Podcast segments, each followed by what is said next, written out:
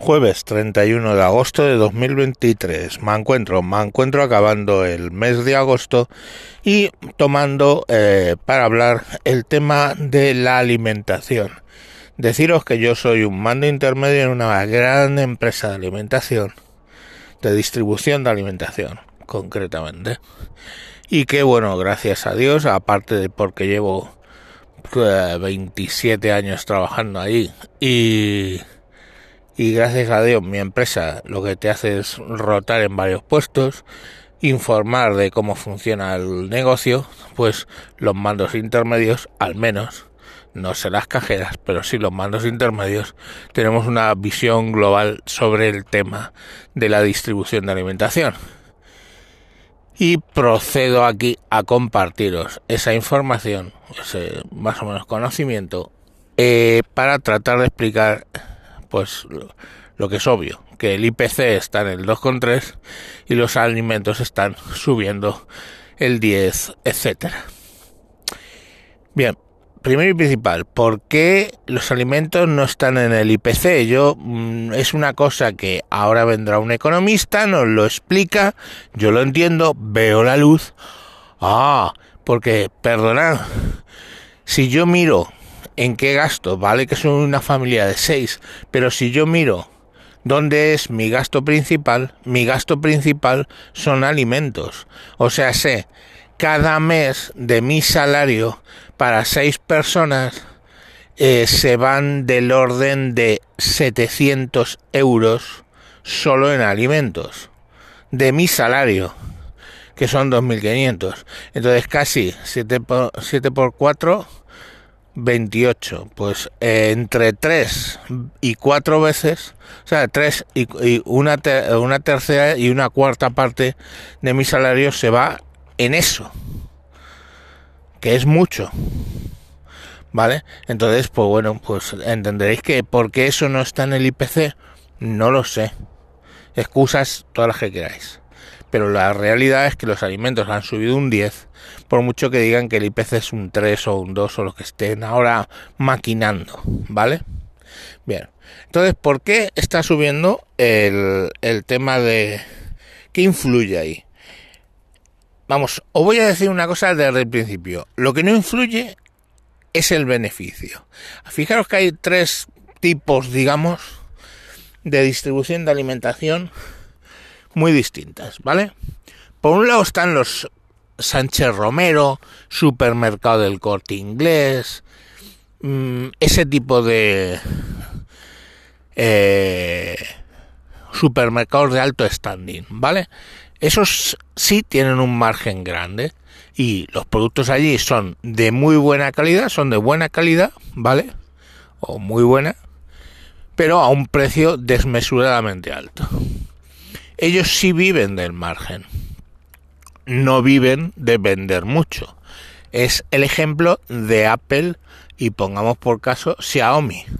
Xiaomi hace teléfonos que los trata de hacer muy baratos y de vender mucho. Como, como vende mucho, de cada poquito que se lleva, ¿vale? Son muchos poquitos, hacen gran dinero. Apple no funciona así, hace teléfonos de buena calidad, pero desmesuradamente caros. Y venden poco teléfonos y todo tipo de equipamiento.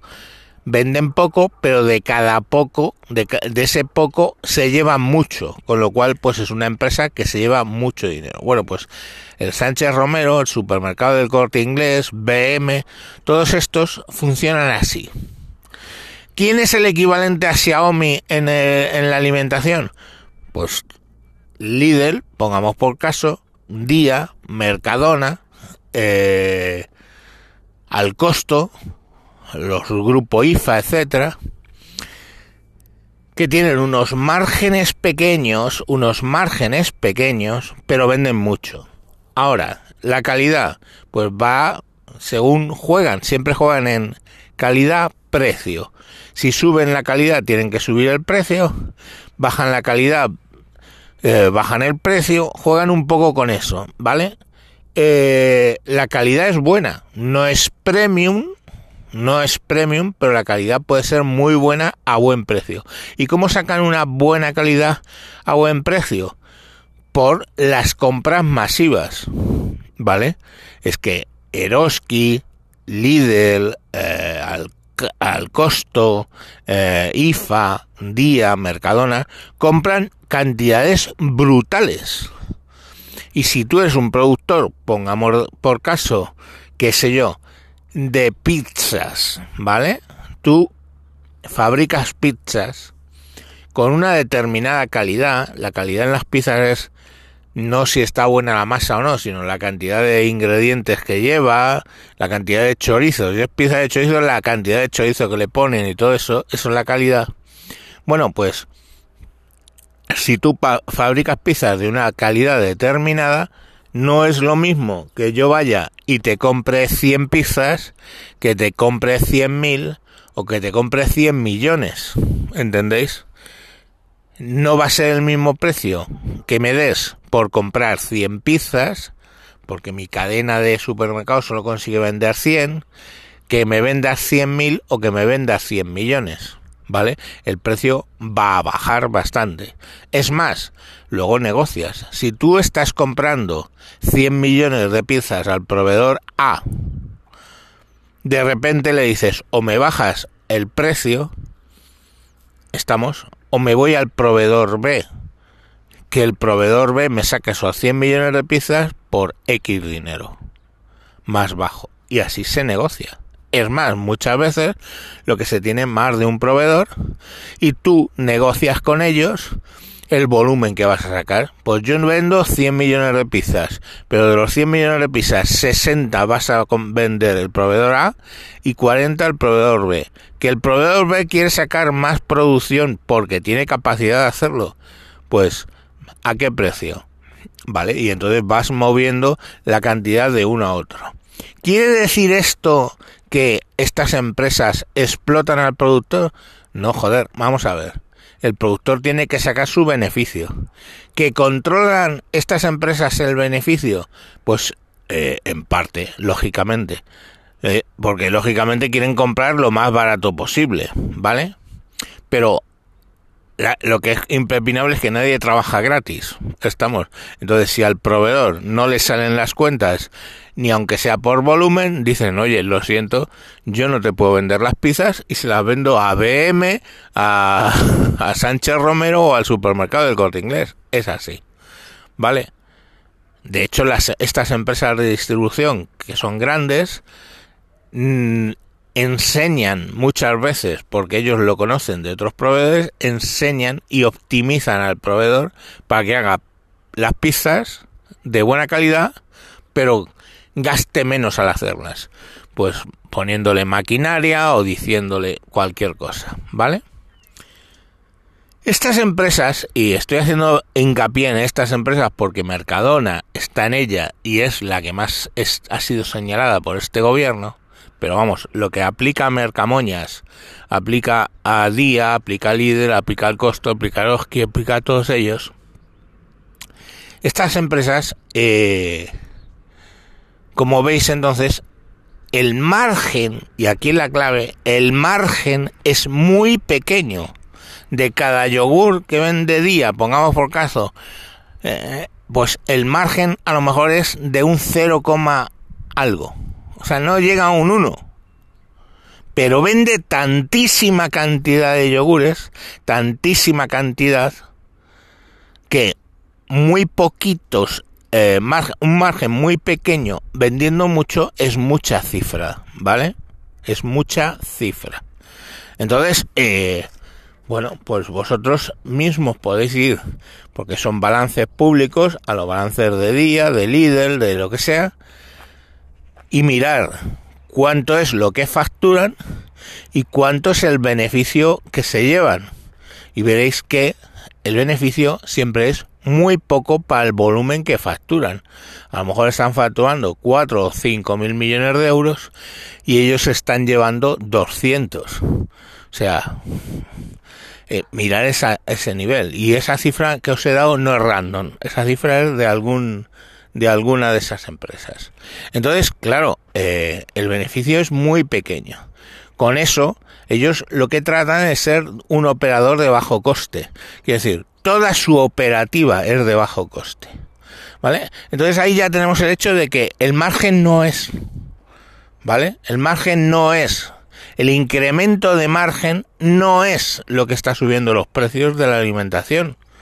Los precios de la alimentación no suben por incremento de margen. ¿Vale? Los precios de la alimentación, ¿por qué están subiendo? Entonces, si el margen no es porque no está subiendo, de hecho, se, se está controlando el margen, porque ¿Por qué? Porque tú tienes que subir los precios. A todas estas empresas de ese grupo que os estoy diciendo, Mercadona, Día, Líder, les jode enormemente subir el precio, porque sabe que eso es entrar en el negocio de las de las otras, en el negocio de vendo caro, compras poco, ¿vale? Entonces, el, el, el tema aquí es que ellos no quieren subir el precio. Entonces reducen un poco el margen, aprietan más a los proveedores. Todo, todo el mecanismo se estresa más para que el margen baje un poco, sin subir mucho el precio. Entonces al final, ¿por qué, ¿por qué sube el precio? El precio de los alimentos, hijos míos, sube porque no es cojo, planto, crece y lo vendo. No, hijo. Hay una cadena brutal de valor ahí desde el que planta la aceituna, pongamos por caso, ¿eh? los costes de plantar la aceituna, de hacerla crecer, de regarla, recogerla, recogerla, lavarla, prepararla, transportarla, muy importante, transportarla, ¿vale? Eh, procesarla, empacarla, venderla a los mayoristas. Y los mayoristas, o estas empresas compran al mayorista, o estas empresas venden a minoristas que luego son los que venden a las tiendas. Porque el, un tercer grupo son tiendas que no tienen una central de compras, ¿vale? Fijaros, por ejemplo, IFA son tiendas pequeñas, pero IFA es una central de compras que vende a sus tiendas pequeñas, pero hay el vendedor de la esquina, ese no tiene central de compra, ese no tiene condición de compra, ese va a comprar caro a uno de estos minoristas. Pero estas empresas compran a mayoristas, ¿vale? Con lo cual no hay una interminable, hay una, como se dice en otras veces, una interminable sucesión de mayoristas. No, no la hay. En casi ningún producto. ¿vale? O sea, el que básicamente lo produce lo vende a estas cadenas, ¿vale? Pero claro, es que, ¿qué son cosas que hemos dicho aquí? Primero, mano de obra, que es cara. Pero segundo y principal, los transportes. Tú tienes que trasladar tu mercadería varias veces, varias veces, pues primero del productor a donde las procesan y las lavan, etcétera. Después de ese que las ha lavado a la fábrica que las prepara y las embota. Después eso a los almacenes de Lidl, pongamos por caso, donde luego otro transporte más te lo distribuye a las tiendas. Entonces ahí hay cuatro transportes, en una cosa simplificada, cuatro transportes, cuatro veces que tú pagas X kilómetros a cómo está el combustible. Pero es que además tú necesitas toda esa fábrica, todo ese proceso de eh, coger el material, lavarlo, embotarlo y todo este tipo de cosas, consume otra cosa, energía. Entonces, hijos míos, si sube la energía una brutalidad, la electricidad sube una brutalidad. Si sube una brutalidad el eh, combustible, ahí ya tenéis buena parte del incremento eh, de los alimentos. Porque es que dice, ¿y qué tiene que ver la gasolina con las aceitunas? Pues eso. Luego, os menciono las aceitunas porque luego hay cosas puntuales. El aceite ahora mismo está pues eh, mm, al doble de lo que estaba hace dos años.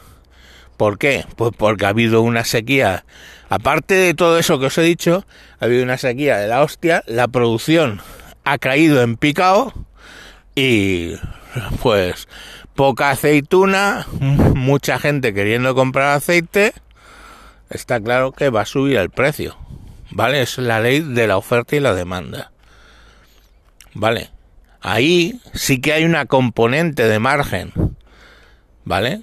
Hay una componente artificial, pero el aceite no es todo el supermercado, tíos.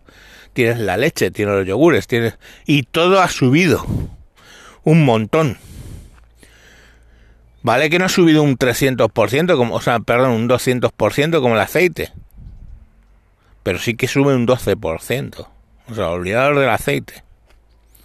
Que es un tema coyuntural, que es como si hay una epidemia de naranjas y a nosotros nos sigue apeteciendo comer naranjas. Tío, pues con la epidemia han salido cuatro naranjas, se van a vender a oro, es normal. ¿Vale? Los Van Gogh siempre cuestan muchísimo dinero porque hay pocos. Leído la oferta y la demanda. Entonces, al final, el problema, excluido el aceite, veis que toda la repercusión de por lo que sube un 12 y suben no sé qué, son, son cosas porque utilizan cosas caras para producir. Agua, digo, perdón, agua, energía, combustibles, mano de obra, todo eso va subiendo los costes de producción. Dices, oye, salario mínimo interprofesional. Pues cuando empezaron a subirlo, lo primero que hicieron los convenios es no ligar el salario al salario mínimo interprofesional porque tú, por ejemplo, un empleado decía, usted tiene una vez y media el salario mínimo profesional. Los de otra categoría tenían una vez y una con 80 el salario mínimo profesional. Los más de abajo tenían el salario mínimo profesional. Entonces, si subías el salario mínimo profesional, subías todos los salarios, ¿vale? Llega un momento que lo que tuvieron que hacer es desligar los convenios del salario mínimo interprofesional. Cierto es que el que menos cobre de la empresa tiene que cobrar el salario mínimo interprofesional porque eso está por ley. Pero el resto no están indexados a ese coste. Pero eso subió mucho los sueldos y la mano de obra. Y en estas empresas, como hay mucha gente poco cualificada, en esa cadena, por los que las aceituneras, bueno, es que otra vez se va ahí, los, los que embotan sardinas, pues, pues esos señores, pues cobran el salario mínimo interprofesional. Si le subes, le subes todos los salarios. Y en toda la cadena hay mucha gente cobrando el salario mínimo interprofesional. Y lo sube. Entonces, cuando subes artificialmente los salarios, pues obviamente eso va a impactar en el precio. Porque aunque toques el margen, te va a pasar. Os he dicho esos dos grupos primero, ¿no? Lo de lo del supermercado Corte Inglés, lo del Mercadona, etcétera. El tercer grupo, lo he apuntado, serían las tiendas pequeñitas, ¿vale? Que estos compran lo mejor que pueden y te venden a un precio que te cagas, jugando con la proximidad, que ahí es un poco el juego ahora, de día, pongamos por caso, y de líder, sobre todo de día, es tiendas de proximidad. Para que cuando tú bajes, ay, que se me ha olvidado la leche, no vayas al chino, que te van a dar una clavada que te cagas. O al, o al tendero de la esquina. El tendero de la esquina va a ser un día y tú vas a comprar allí, ¿vale? Ese es el negocio. Pero bueno, los tenderos estos de proximidad y luego los hipermercados. Los hipermercados son un negocio muy complejo, ya llevo 18 minutos explicados aquí, pero digamos que su jugada es la variedad. Si una tienda tipo Mercadona tiene 700 mil referencias, o sea, 700 o mil cosas distintas, ¿vale? Eh, marcas distintas, o sea, el atún calvo no sé quién, no sé cuánto, es una referencia. Atún calvo no sé qué, no sé cuánto, de otro tipo es otra referencia. Pues, pues si tienes del orden de mil y pico referencias, pues los hipers tienen 12.000 referencias. Entonces, eh, ellos juegan con que tú vas a ir al hiper X veces a la semana, vas a comprar allí, pero vas a comprar a mogollón, te van a vender todo, desde una silla de playa que tiene un margen de la hostia hasta la leche y tal, ¿no? Entonces, eh, en los hiper sí que el margen es bastante grande Y pero claro, lo Carrefour es caro. Este, bueno, básicamente son los hipermercados que hay, ¿no? Los Carrefour y, todos estos hiper grandes, Leclerc y todos estos, pues tienen, son, suelen resultar caros porque tienen unos márgenes muy grandes. O tienen unos márgenes muy grandes en algunas familias que, que acabas comprando cuando vas a hacer la compra. O sea, tú vas a hacer la compra de, de comida y vale, el margen a lo mejor está como en Mercadona, pero luego vas y pillas una silla de playa, una sombrilla, la nevera, no sé qué, un mueble para el salón y te meten una hostia que te cagas. Ese es el modelo de los hipermercados. Pero, insisto, el grueso de las ventas de alimentación hoy por hoy, que son Lidl, al costo, eh, Mercadona, Día, todas esas, Eroski, todas esas tiendas, esos, esos están con un margen de mierda. Y lo han bajado para no subir el precio por su guerra interna de precios, claro. Si Mercadona mm, baja el precio o lo mantiene, Día no lo va a subir. Lidl, por supuesto, no lo va a subir, que Lidl es más a a, calidad-precio. Las cosas en Lidl tienen menos calidad generalmente porque son más baratas que las de Mercadona, que es más calidad, pero que juegan más con su marca blanca. Entonces, bueno, pues cada cada gran super, o sea, cada gran cadena de estas tiene sus propias estrategias, pero en globalidad todo es condición de compra y luego pues vender muchísima cantidad con muy poquito margen, ¿vale? Esa es la clave de esa distribución. Y en concreto de Mercadona, que tanto se ha dicho que se están haciendo ricos. No es verdad. Y os remito a los balances anuales que está teniendo la compañía. No hay un crecimiento en función o paralelo a lo que están subiendo los precios de los alimentos. Espero haber clarificado un poco ha salido un poco largo, 20 minutos, 22. Pero bueno, creo que el tema ameritaba dedicarle un poquito de tiempo. Venga, un saludo. Adiós.